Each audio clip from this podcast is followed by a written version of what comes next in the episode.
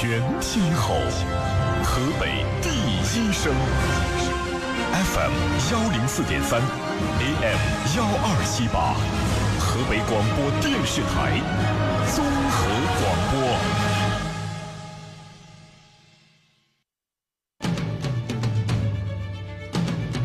您现在收听的是《天天天下》，天天天下，知天下。为明天。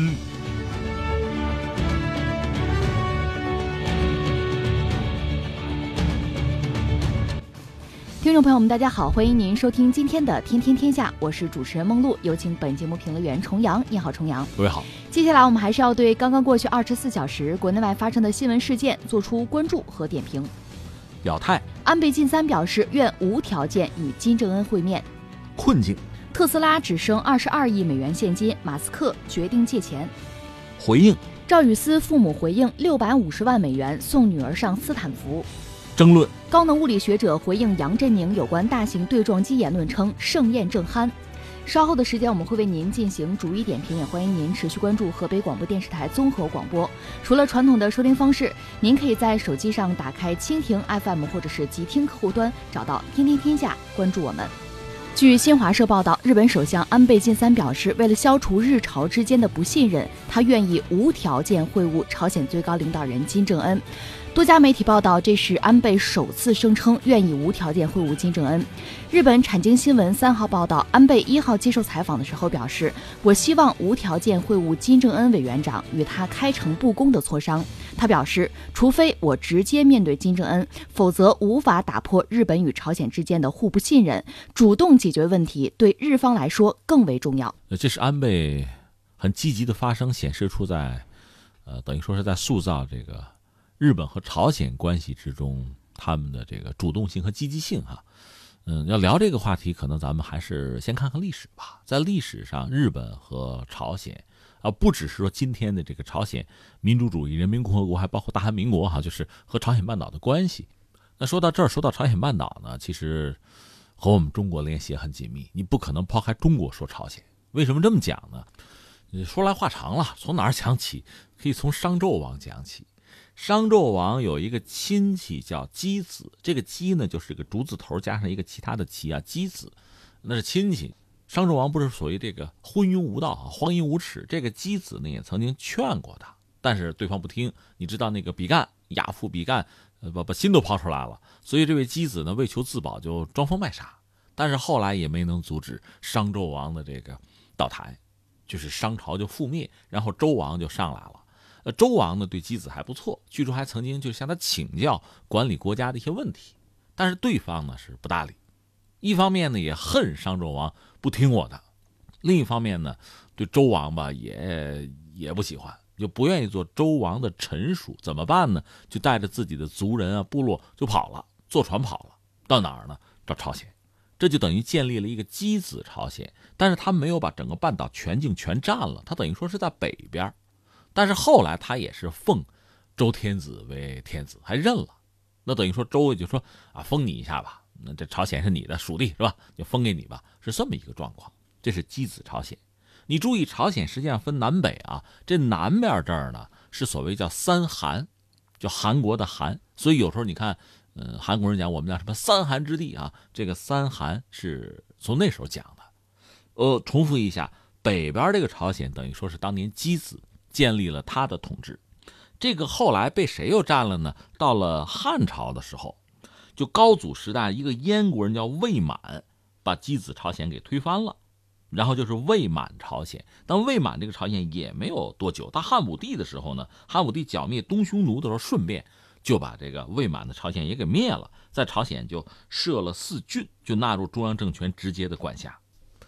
这是就朝鲜北边是吧？至于南边呢，我们刚才讲三韩，就是叫什么马韩、陈韩，还有卞韩，就是很多小的部落。再往后到汉元帝的时候呢，有一个叫朱蒙的，他是在相当于我们东北吧，就是辽宁那块当年有一个县叫高句丽县，他在那儿呢，就是利用当时这个汉朝这比较乱的时候，他建了国，就是史称叫高句丽。高句丽逐渐的崛起。我们不是讲的有三韩吗？另外呢，就是百济灭了马韩，新罗灭了陈韩，所以朝鲜进入所谓三国时代。有三国时代，后来还有后三国时代，就是在相当于咱们中国唐朝的时候，就是九世纪末的时候吧，是朝鲜的后三国时期。这时候就是高句丽后百济，还有后新罗。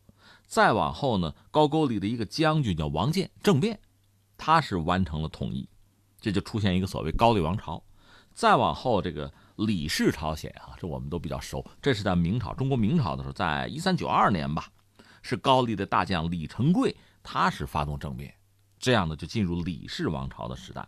呃，这是得到朱元璋册封的，就是等于说明朝政府是认的。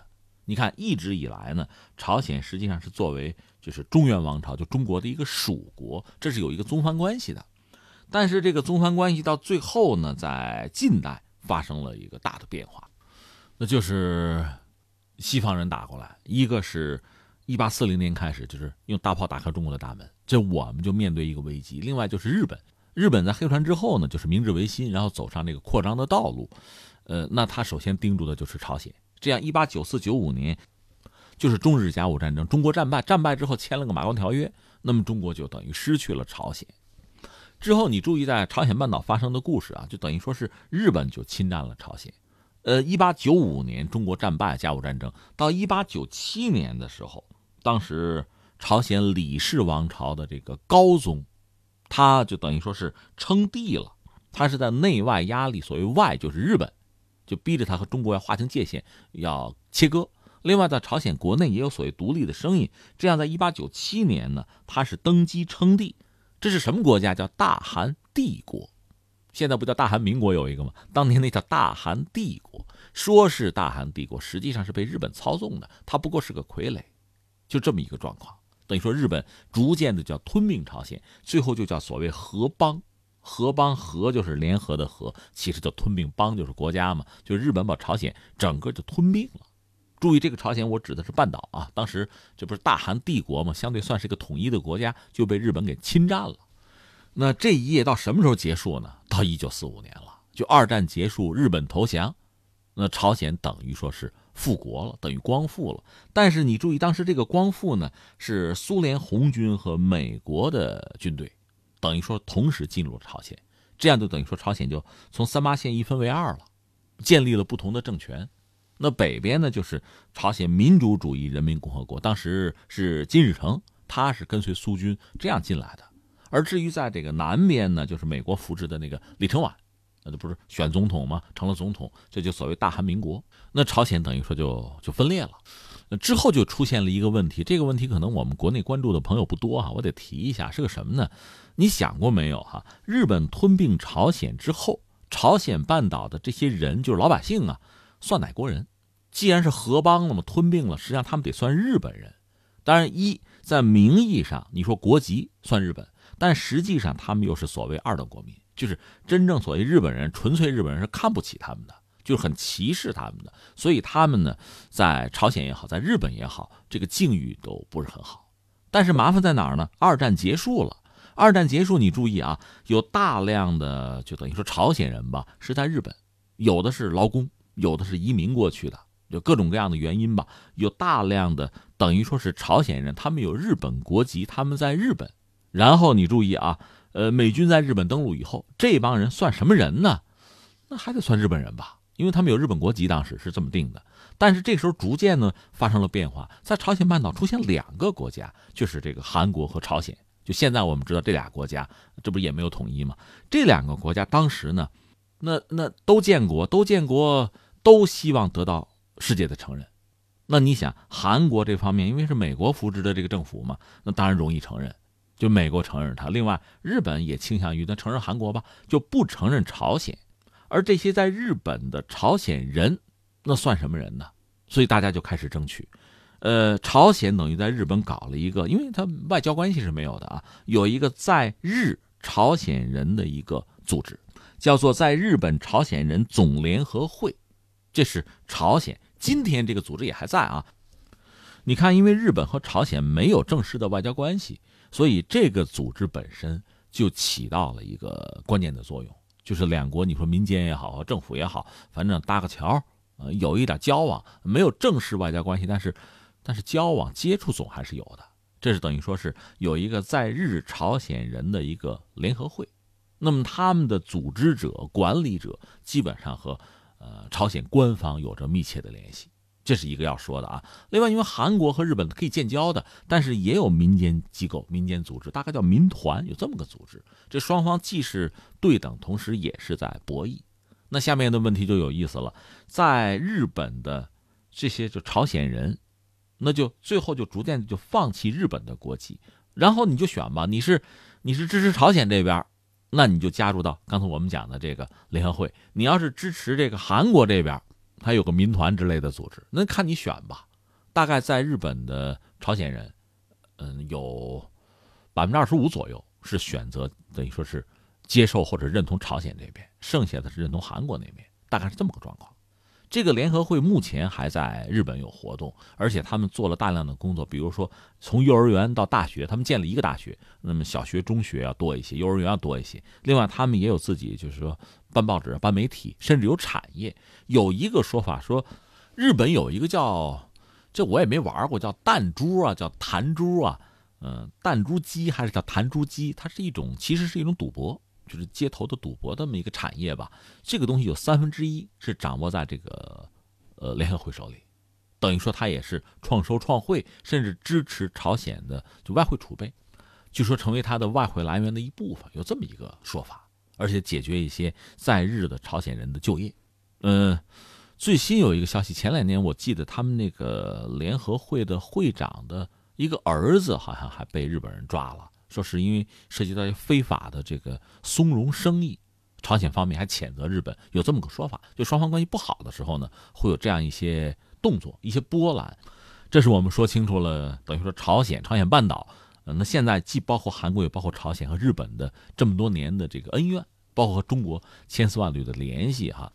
这是我们历史说清楚。然后第二，我们说说现实，现实就是二战以后。呃，韩国和日本的关系相对比较好处。什么叫比较好处呢？虽然说韩国人民族情绪很强，毕竟算是美国的小兄弟。呃，韩国和日本都是美国在亚太很重要的，有人叫叫毛，是吧？那作为我的两个小兄弟在亚太啊，给我帮忙啊，维护我的利益，你们俩关系不能太差吧？所以美国多次想办法斡旋，让双方的关系不至于太僵，但双方的关系一直谈不上很好。即使双方都做一些努力，也谈不上很好。顺便说一句，眼下就目前，两国就是日本和韩国的关系并不好。嗯，在文在寅上台之后，因为朴槿惠那个时代，大家记得吧？就是朴槿惠政府曾经和日本达成协议，在慰安妇这个问题上，双方有一个其实就是想想搞一个和解，终极的解决方案。日本再三强调，我掏钱十亿啊，日元啊，咱们搞个基金，慰安妇这事儿咱就了了它了。你答不答应？答应之后，咱这事儿不可逆啊！你别后悔啊！嗯，朴槿惠答应了，签了协议，但是韩国国内不认同，包括很多就是还健在的慰安妇不能接受，所以这个事情在韩国国内引起轩然大波。那日本人就说：“哎，咱说好了，你不能回头，这事儿你不能后悔啊！”但是朴槿惠下台了，文在寅上台之后，那这个事情就等于说是搁置了。另外还涉及到像历史问题啊、劳工问题，另外他们本身还有这个领土的问题，这样导致现在双方的关系并不是很好。呃，二零一八年韩国搞越建式的时候，当时日本本来接受邀请，但是韩国提出来说你那个旭日旗不能挂。嗯，那那最后日本说那拉倒，我不去了，就这么一个状况，关系并不是很好。这说清楚了。那至于说朝鲜和日本的关系，它肯定是好不了。原因很简单，且不说这个历史问题，就说日本本身呢，日本和美国的关系很特殊，日美安保这个就是防务指针吧，这个是日本在对外关系里面一个基石，就是日美关系的基石，等于说美国需要日本在亚太配合它的就是战略意图，那这样日本它本身外交其实也不能说百分百自主，在这个状况下。朝鲜一直是美国很重要的一个眼中钉、肉中刺。那日本又要配合美国的行动，所以他不可能对朝鲜有太好的这个态度。就算有，也是战术性的、阶段性的，不可能是一个战略性的一个一个改变、一个转折或者一个缓和，不太现实。那在历史上讲呢，嗯，还有两个问题。这两个问题，一个就是涉及到导弹和核武器的问题，还不光是核武器，就说导弹。朝鲜这两天又发射导弹啊，短程的，这也引起这个韩国和美国高度的关注。日本就不用说了，就是朝鲜，因为地理位置，你看地图就知道，就是中短程导弹，对日本就会产生直接的威胁。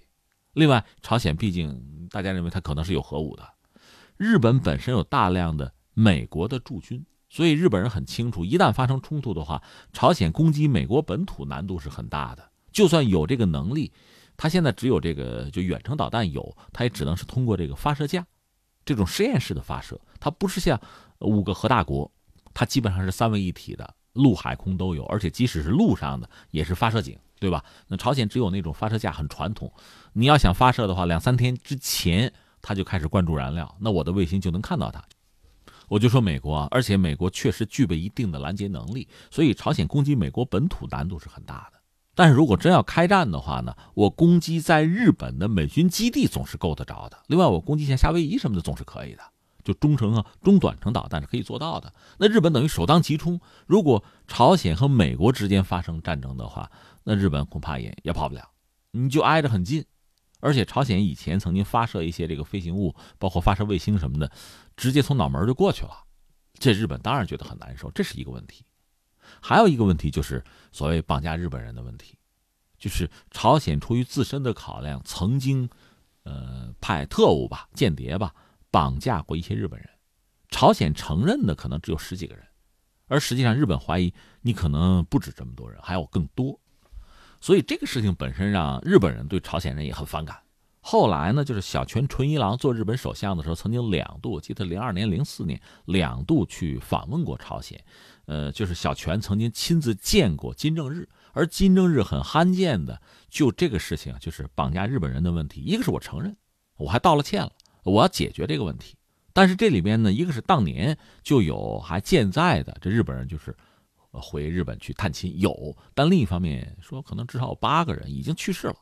在朝鲜看来，这个事儿说清楚了，已经 over 了，解决了，不要再提了。而日本一向认为就是一还有没有？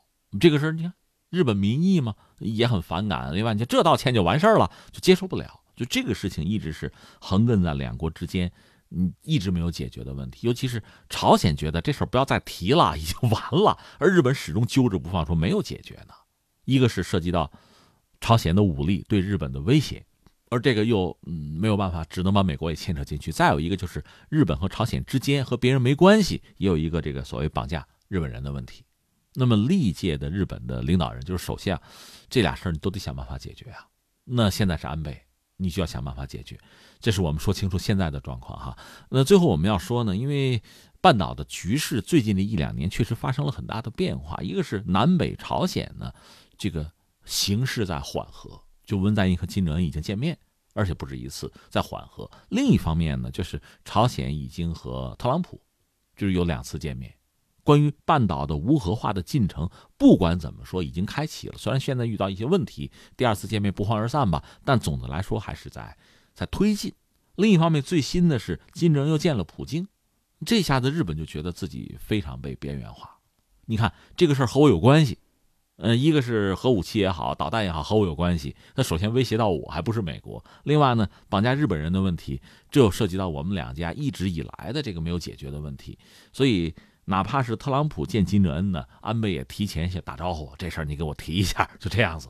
现在眼看着呢，多国大国都和金正恩有交集，而自己似乎被被甩在外面，成了局外人了，当然是不能接受。这就说到当年小泉去访问呃平壤的时候呢，有人讲这也是为了挽救自己在政治上的一个危局，就支持率下降，这时候就孤注一掷，通过这么一个外交上的行动。这个破冰之旅啊，这个突破来挽救自己在国内政治上的一些危机，而且他那种旋风式的访问似乎在当时引起轰动，而且有成果。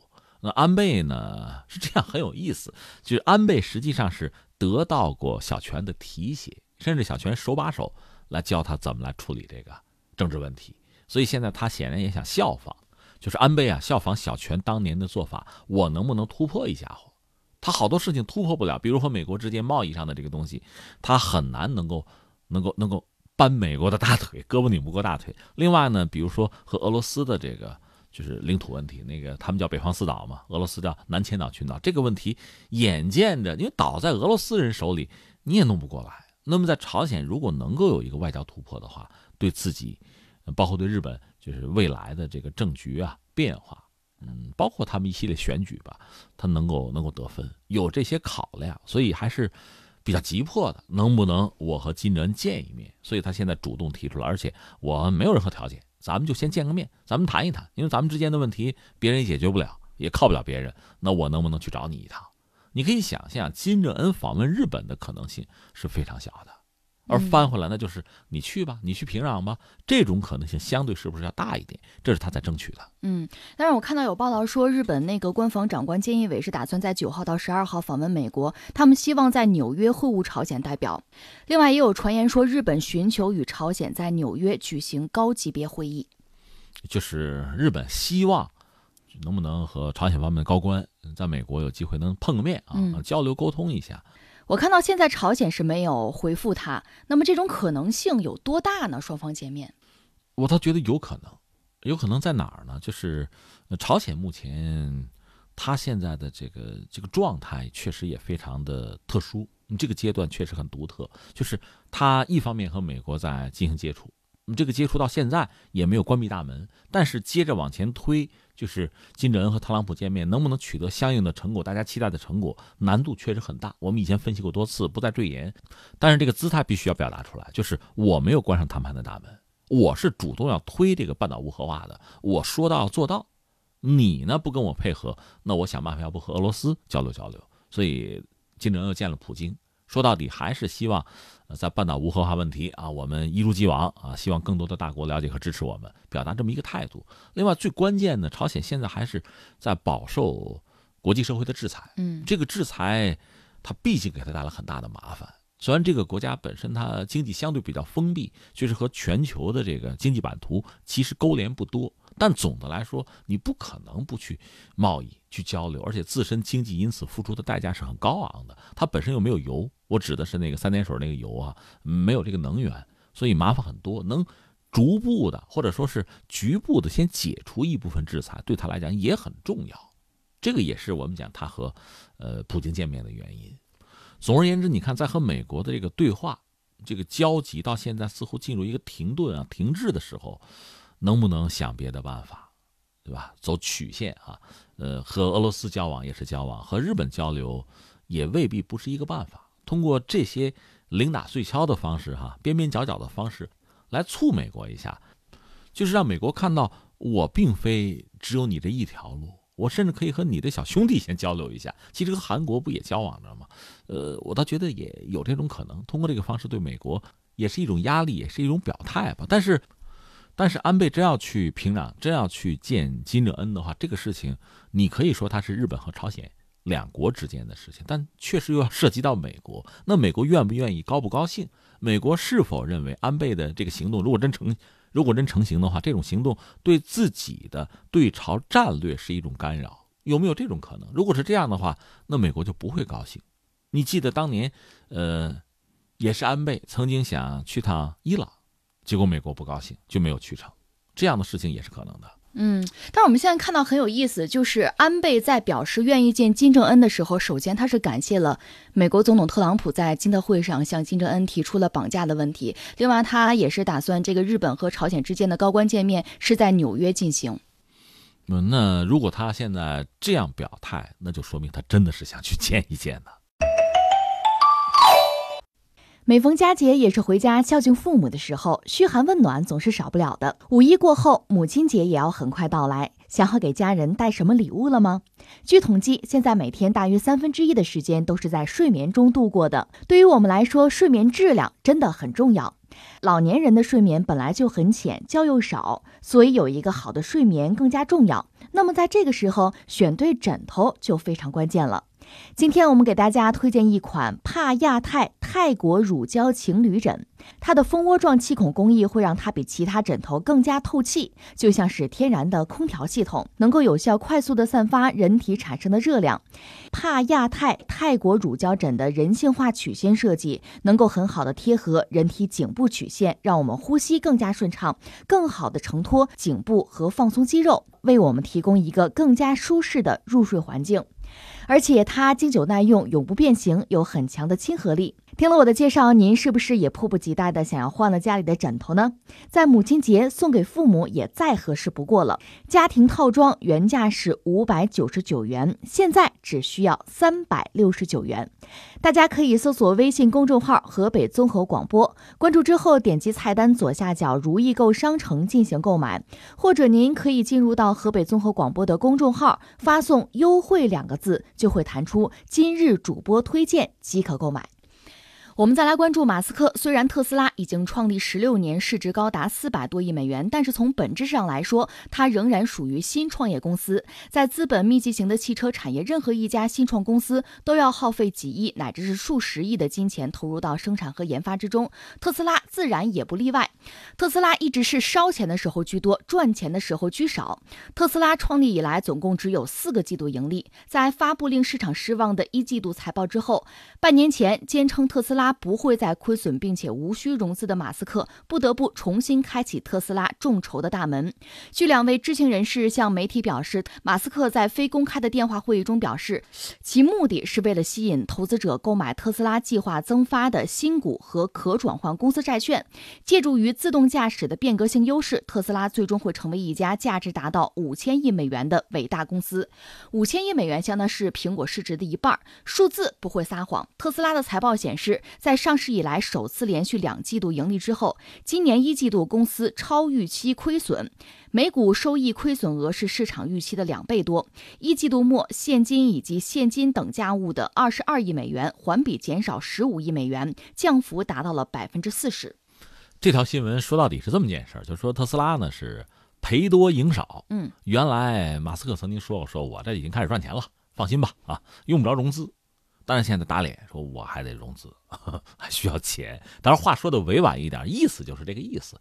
呃，大家一查他的账本，二十多个亿，对特斯拉这样一个企业来讲，这个钱就是现金流，这是要断呐，那就得想办法融资啊。就看你怎么讲这个故事，让大家掏钱了。其实故事他一直讲的不错，所以他的几家企业一直还在撑着。而且他你说画饼嘛，五千亿，因为他讲你看啊，我现在有特斯拉这车，而且电池。他其实前一阵跟跟松下吵起来了，松下是给他提供电池的，他埋怨人家产能不行，他甚至还埋怨中国，所以很有意思。前两天他还说上海呀行政效率太高，太牛，现在又说这行政效率不高啊，这个影响我这个发展。说到底他自己搞不起来了，所以他说这个说那个怨天尤人，最后说电池我要自己搞，跟谁搞？可能还是跟宁德时代，还是跟中国企业搞。说到底是这样啊，就是有点乱了方寸的意思。呃，我有车。那电池我也要自己搞，然后呢，他又搞了个芯片，就自动驾驶的芯片，我这三样凑齐了，全世界没有一家企业是我这样的，所以你看我这将来五千亿，我这市值没问题，就开始搞这个，嗯，大家就觉得这什么呀，这是有点乱啊。那么特斯拉实际的经营情况到底怎么样？我们刚才说到，它烧钱的时候居多，赚钱的时候居少。我们表面上看它是经营的非常的红火，但是现在面临着这个债务问题，可能还要融资了。另外，特斯拉现在的经营状况到底是科研投入过大，还是它的经营管理确实是存在着问题呢？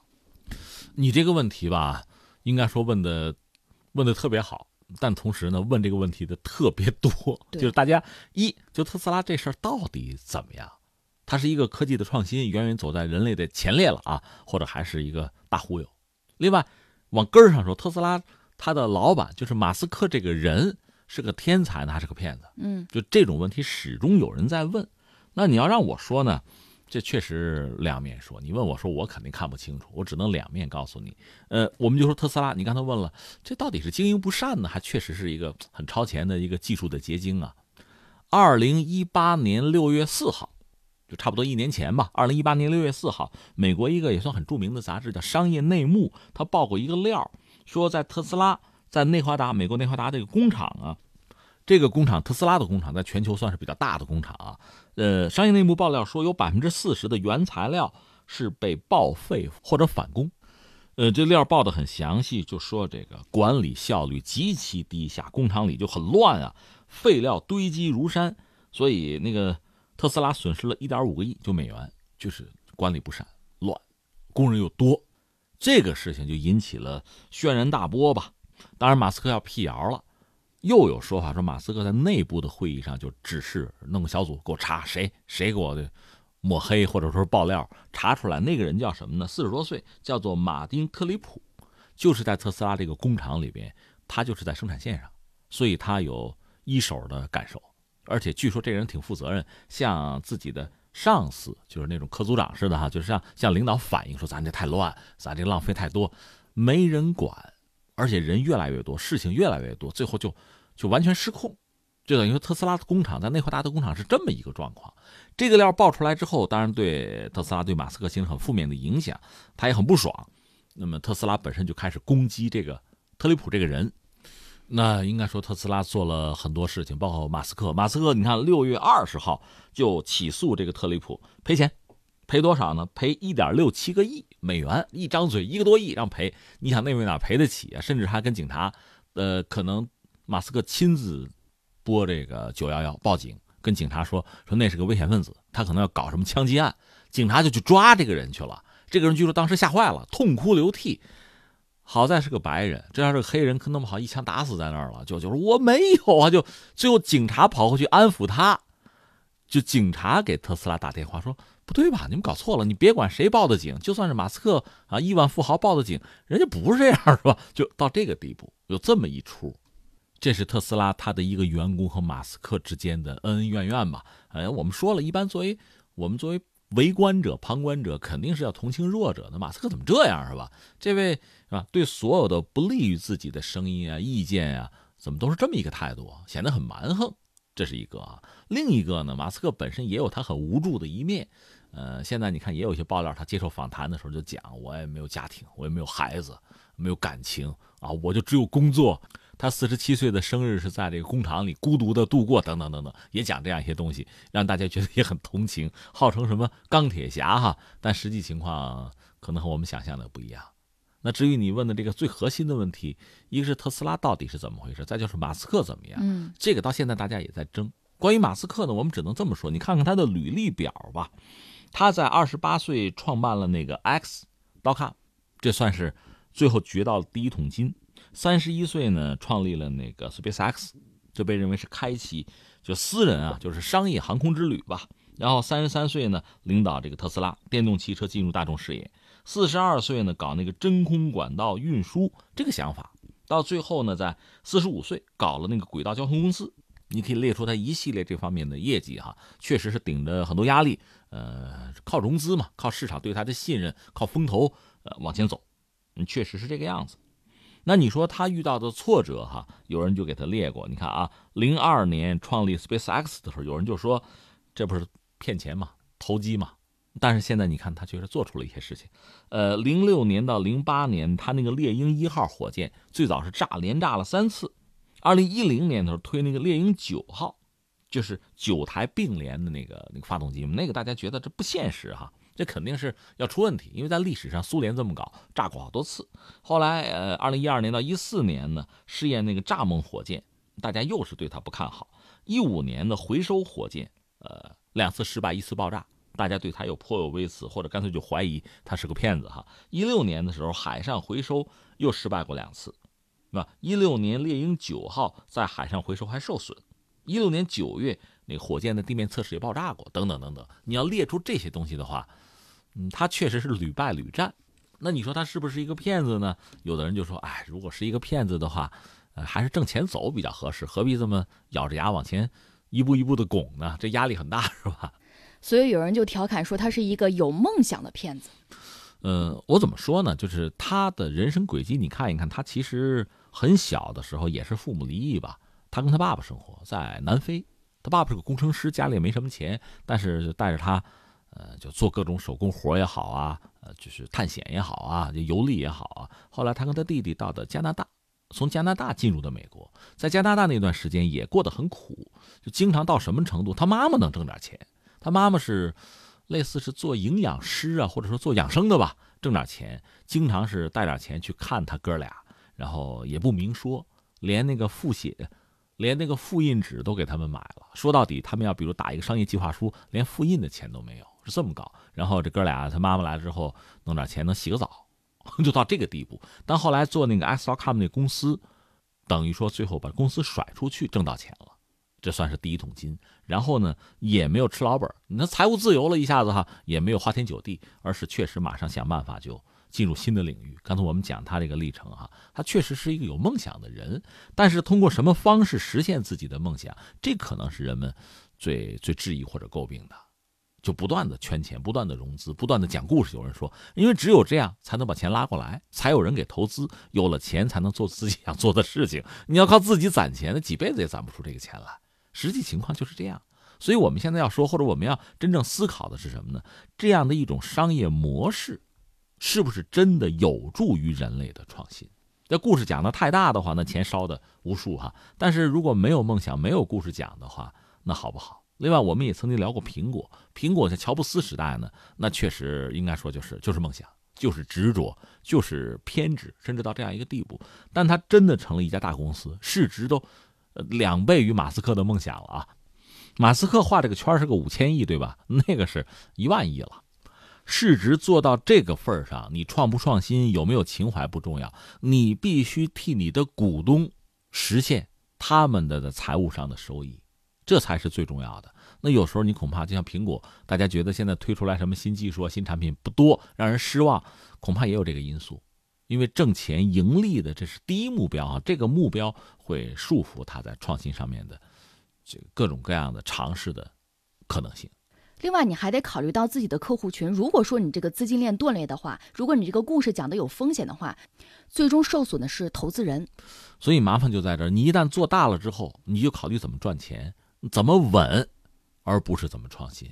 小公司反而是是吧？那就是背水一战啊，赌一把，创个新，嗯，不成倒掉，倒掉也没多少钱，是这么一个状况。这是不同的不同的性质，源于不同的体量，源于公司发展不同的阶段。我们只能这么说，而马斯克没有例外而已。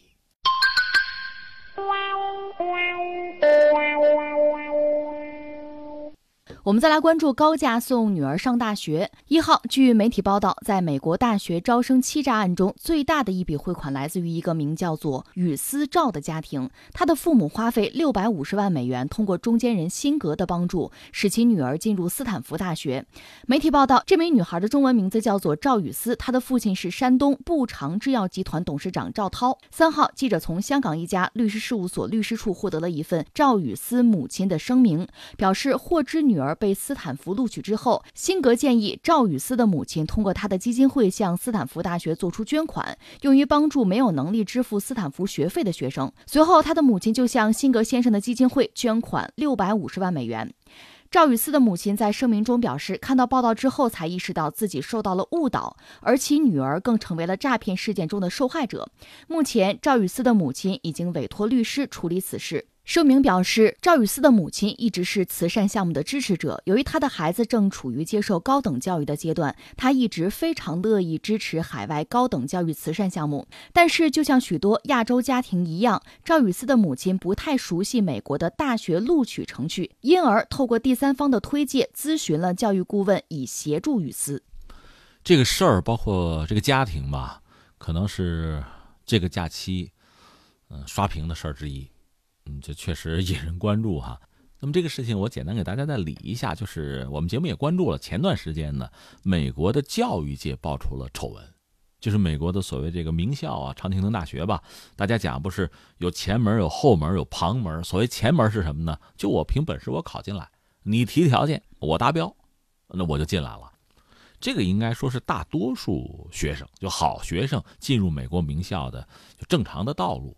但是也有所谓后门，后门就是在美国的，这不是一般的所谓高收入群体的问题，应该说顶级富豪才有有能力、有资格做的这个事情，就通过大量的捐赠，通过这种方式，通过校友会什么的，类似这样的方式，让自己的孩子能够进入名校去读书。有，另外所谓旁门呢，就是刚才你谈到的一个人叫辛格，这次他是。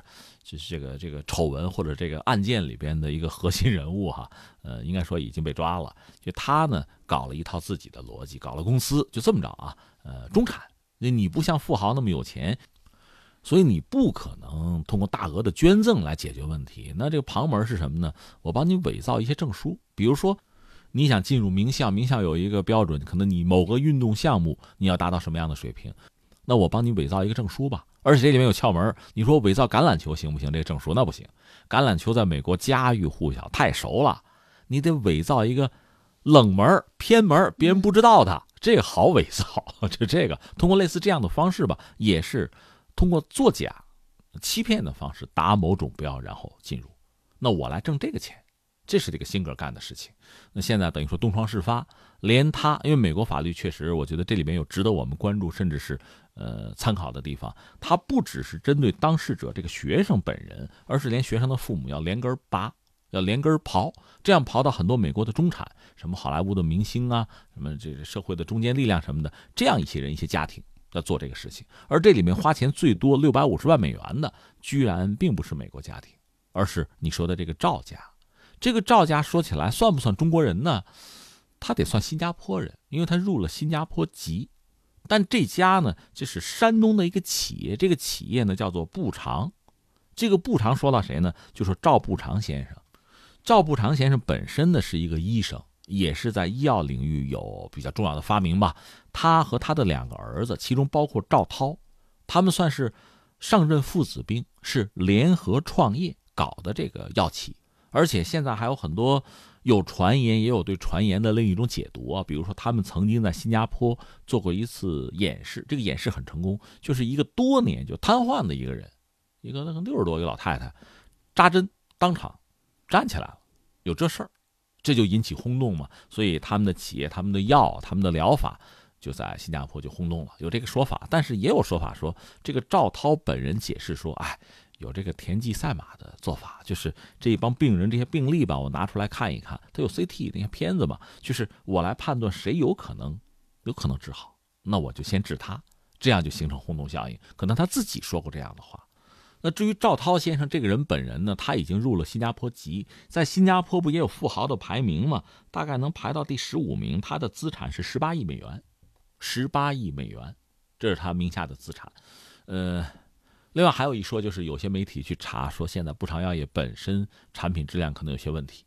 这是我们把背景说清楚。这个事情是这样：这位这赵家的小姐呢，已经就是几年前进入斯坦福大学，但是就在今年刚刚被开除了。原因就是因为辛格的这个丑闻，等于说这是一个造假案吧。呃，我们大概理一下这个路数，大概是这样子：就是等于说赵家通过辛格的基金会掏了六百五十万美元。最后孩子呢，很成功的进入了斯坦福大学，就被录取了。按照这个赵夫人的说法呢，那就是被忽悠了啊，是捐款，以为是捐给那些上不起学的孩子呢，所以就捐了六百五十万。嗯，客观上讲呢，就是因为他的身家十八亿的话，掏出六百五十万美元应该是掏得起的，这个没什么问题。又是自己的孩子嘛，那求学嘛，恐怕就是就掏了。然后这个孩子，刚才我们讲走的肯定不是前门。也不是后门，走的是旁门。那辛格就等于说给他策划是什么呢？就是在帆船运动这个领域，给他弄个证书，这是造假的。所以按照赵家所说，完全不知情，这恐怕说不过去。至少在是这个帆船这个证书这个问题上，帆船运动嘛，找了教练，而且呢，应该是涉及到五十万美元的一个交易。这个钱据说是捐给什么俱乐部啊、运动什么的，但是这个教练可以完全自由支配。那这意味着什么？我们很清楚嘛。说的好听一点是捐，贿赂。嗯，这你说的。说到底，但是现在这教练也被抓起来了，就这么一个状况。所以，呃，如果赵家说完全不知情，这恐怕也不太合适。总之，这事儿发生在二零一七年的年底，就是辛格伪造了信息，就让赵雨思呢就拥有了帆船运动的证书，这才进去进入斯坦福。呃，刚才我们讲了。等于说，辛格不是收了六百五十万，拿其中的五十万给到这个帆船项目，就这钱是给到那个教练，呃，教练现在也被抓。现在赵家的意思就是我们被忽悠了，现在是我们上当，我们是受害者，是这个。而公众关注和质疑的是，你是上市公司啊，你这六百五十万是你们家的，还是和上市公司不常要有有关系？这是问题的关键。那现在等于说，赵家就赵涛本人的声明就讲没关系，这是我们自己的啊，而且我们自己的这事儿不影响企业，这是这个态度。所以这个事情，你看一开始的时候，大家就很关注，就是赵家的这个做法本身对企业有没有影响？因为企业是上市公司，它涉及到大量的投资者，包括中小投资者了，那大家的利益怎么得到保障？这就涉及到，比如说财务制度。涉及到这个监管，就这些问题就出来了。随着这个事情一步一步的媒体去挖嘛，哦，新加坡人是吧？他资产是怎么样子？这这个和中国人可能就没什么关系了。虽然他们在中国生活，他们的企业在中国，但他本人已经不是中国籍了。所以这事情大家可能逐渐的，我想哈，随着这个时间的推移和这个事态的进一步的发展，逐渐的会淡出人们的视野，可能就是这样。那我们要说的是什么呢？其实我个人最关注的，第一个就刚才我们说的，他们的这个做法。这六百五十万的这个美元和企业和上市公司到底有没有关系？这个也不是你说没关系就没关系的，因为它涉及到投资者利益的话，这就不是你们家的事儿了。你比如我挣工资，我攒钱把孩子送出去读书，这没人管，你随意，对吧？但是上市公司那就不一样。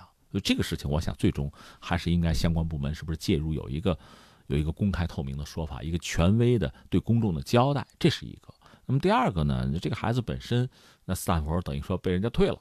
就是你不达标，你伪造了，所以这个家庭本身因为伪造，就是帆船运动这个事情本身，如果要承担相应的后果，包括在美国，它有它的相关的这个法律法规吧，那要承担相应的后果的话，也不会让我们感到惊奇吧？那该怎么着怎么着吧，对吧？这是一个。在第三个我要说的什么呢？其实这个中国也好，美国也好，我觉得我想说的是这个啊，就是。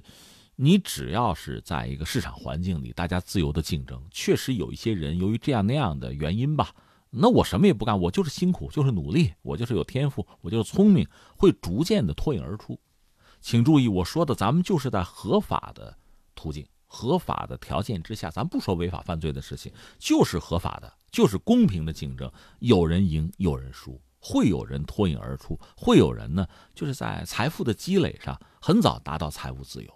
会，然后他们就确实有更多的机会去享受整个这个世界上更好的资源，包括教育资源，是这个样子。但是这往往又意味着什么呢？所谓阶层的固化，因为他们一旦占有这个资源，就不会轻易的松口。所以你看，美国那些名校，包括哈佛什么的，本身都是私立，有校友会，有大量的捐赠，它会形成一个群体。这个群体在美国社会里恐怕也是，也是上流社会吧，上流的群体和这个学校。和这个社会的教育资源之间很紧密的一个捆绑式的联系，而辛格这次这个丑闻吧，我们说它反映出来的是什么呢？在美国的这个教育和阶层的固化的情况下，中产等于说是想自己的办法，这个办法就实际上就违规了、违法了。但只有通过这个方式，才能打破原有的这个固化，才把自己的孩子能塞到名校里去，就是这么一个状况。一方面，他们的做法肯定是要被谴责的，会受到法律制裁的。但另外一方面呢，就是这种阶级阶层的固化带来的这个教育资源的这种不平衡，孩子们享受的这种不平等，这个问题也是存在的。你不能只是说他们违规了，这个问题你就忽略了。那反观我们中国也是一样，在教育资源相对有限的情况下，怎么样让它分配的更均衡？怎么样让更多的人得益？怎么样让更多的孩子们能够在一个公平的环境下，就凭自己的努力，而不是靠别的那些东西？比如靠父母、靠家里的财富，不是靠这些东西去享受到高人一等的教育。嗯，包括这个赵雨思同学，可能还在斗鱼上开直播，就讲述自己是吧？怎么通过努力拿到名校？对对对对，还讲这个东西，你就会觉得很可笑了。不是这样的，嗯，而且他还讲自己什么大家庭啊、兄弟几人、普通家庭什么的，这个和实际情况差距也很远。这只能说明他是知道真相的。他只是在掩饰真相而已，这种不诚实，我想在我们的社会也好，在其他，比如在美国也好，恐怕都不是受人欢迎的。我们再来关注大型对撞机。四月二十九号下午，在中国科学院大学明德讲堂上，目前在中国科学院高能物理研究所研究物理中心学习的研究生一年级学生曾浩，向中国科学院院士、诺贝尔奖得主杨振宁提问。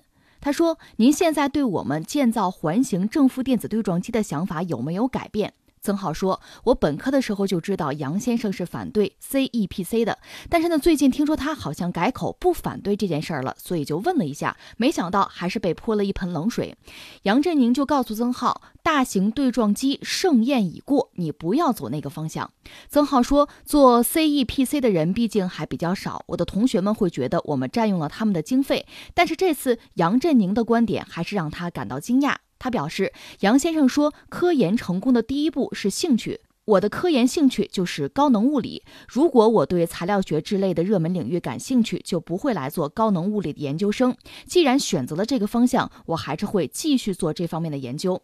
针对杨振宁的观点，一些高能物理学者表达了他们的意见，有的赞同，也有反对。我看到的更多的是反对的。呃，你看一个大师非常旗帜鲜明的、一以贯之的。就反对否定你从事的这个工作或者事业，这心理感受肯定不是很好，所以站出来，一是我尊敬杨先生啊，呃，做了很多的工作，做很多的贡献，但是我不同意他的观点，这似乎也很正常。大约事情是这样子，就说到这个正负电子对撞机，我们有一台，但是应该到二零二零年差不多就寿命就到了。全球范围内呢，美国、欧洲都有，嗯，只不过他们那个规模有限吧。现在是什么呢？我们想搞一个大的。嗯，应该是在二零一二年开始，就是所谓 CEPC，这是我们中国科学家当年提出来的一个计划吧，是在高能物理领域探索和理解著名的叫做叫什么上帝粒子，就是那个希格斯粒子，呃，理解它的性质啊，理解宇宙早期演化呀，反物质丢失啊，寻找暗物质啊，还有什么真空稳定性，一系列未解的就科学之谜吧，想通过这么一个一个工具来解决。但是这个就 CEPC，呃，它的汉语应该叫做这个环形，就是圈啊，环形正负电子对撞机。但实际上更全面的称呼应该就叫做这个粒子对撞机，因为它可以进行这个质子对质子的，不光是正负电子的这个对撞，而且这个东西就环形的嘛，非常大，规模很大，可能几十公里这么一个大家伙，投资也甚巨。按照杨振宁的说法，是不是得二百亿？嗯，但是我们有这个相关学者讲，没那么多。大概得五十亿吧，那指的是美元了，是这么一个大的项目。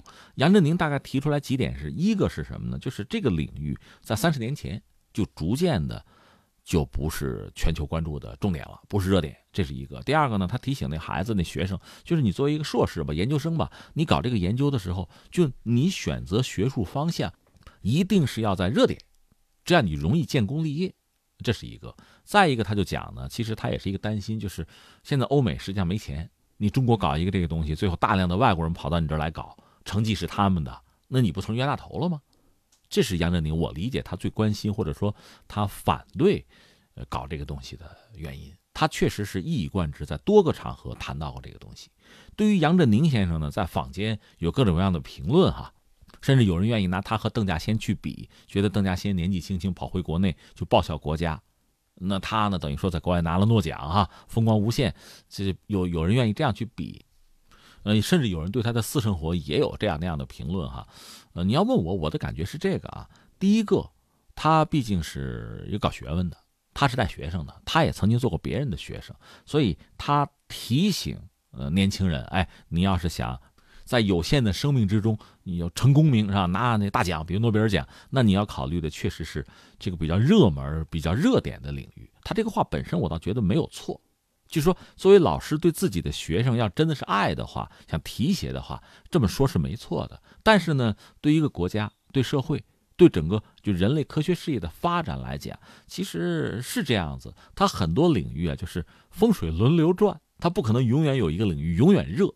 可能你真的，你这辈子在这个不那么热门的领域蹲了一辈子，就坐一辈子冷板凳，没搞出什么来。有，也许等你死了以后，不知道多少年，这个领域开始热了，确实存在这个状况。可是，如果大家都去掐尖儿，这些事情都没人干，那也不是一个办法。再说，也许通过我干这事儿就成了呢。嗯，所以杨振宁，我觉得一方面我理解甚至尊敬他，他这是对自己的学生负责任，挺好。但另一方面呢？恐怕也不可能人人就都是急功近利的去考虑热门热点啊！我觉得这个也未必是最好的，或者对国家最好的选择。这是一个。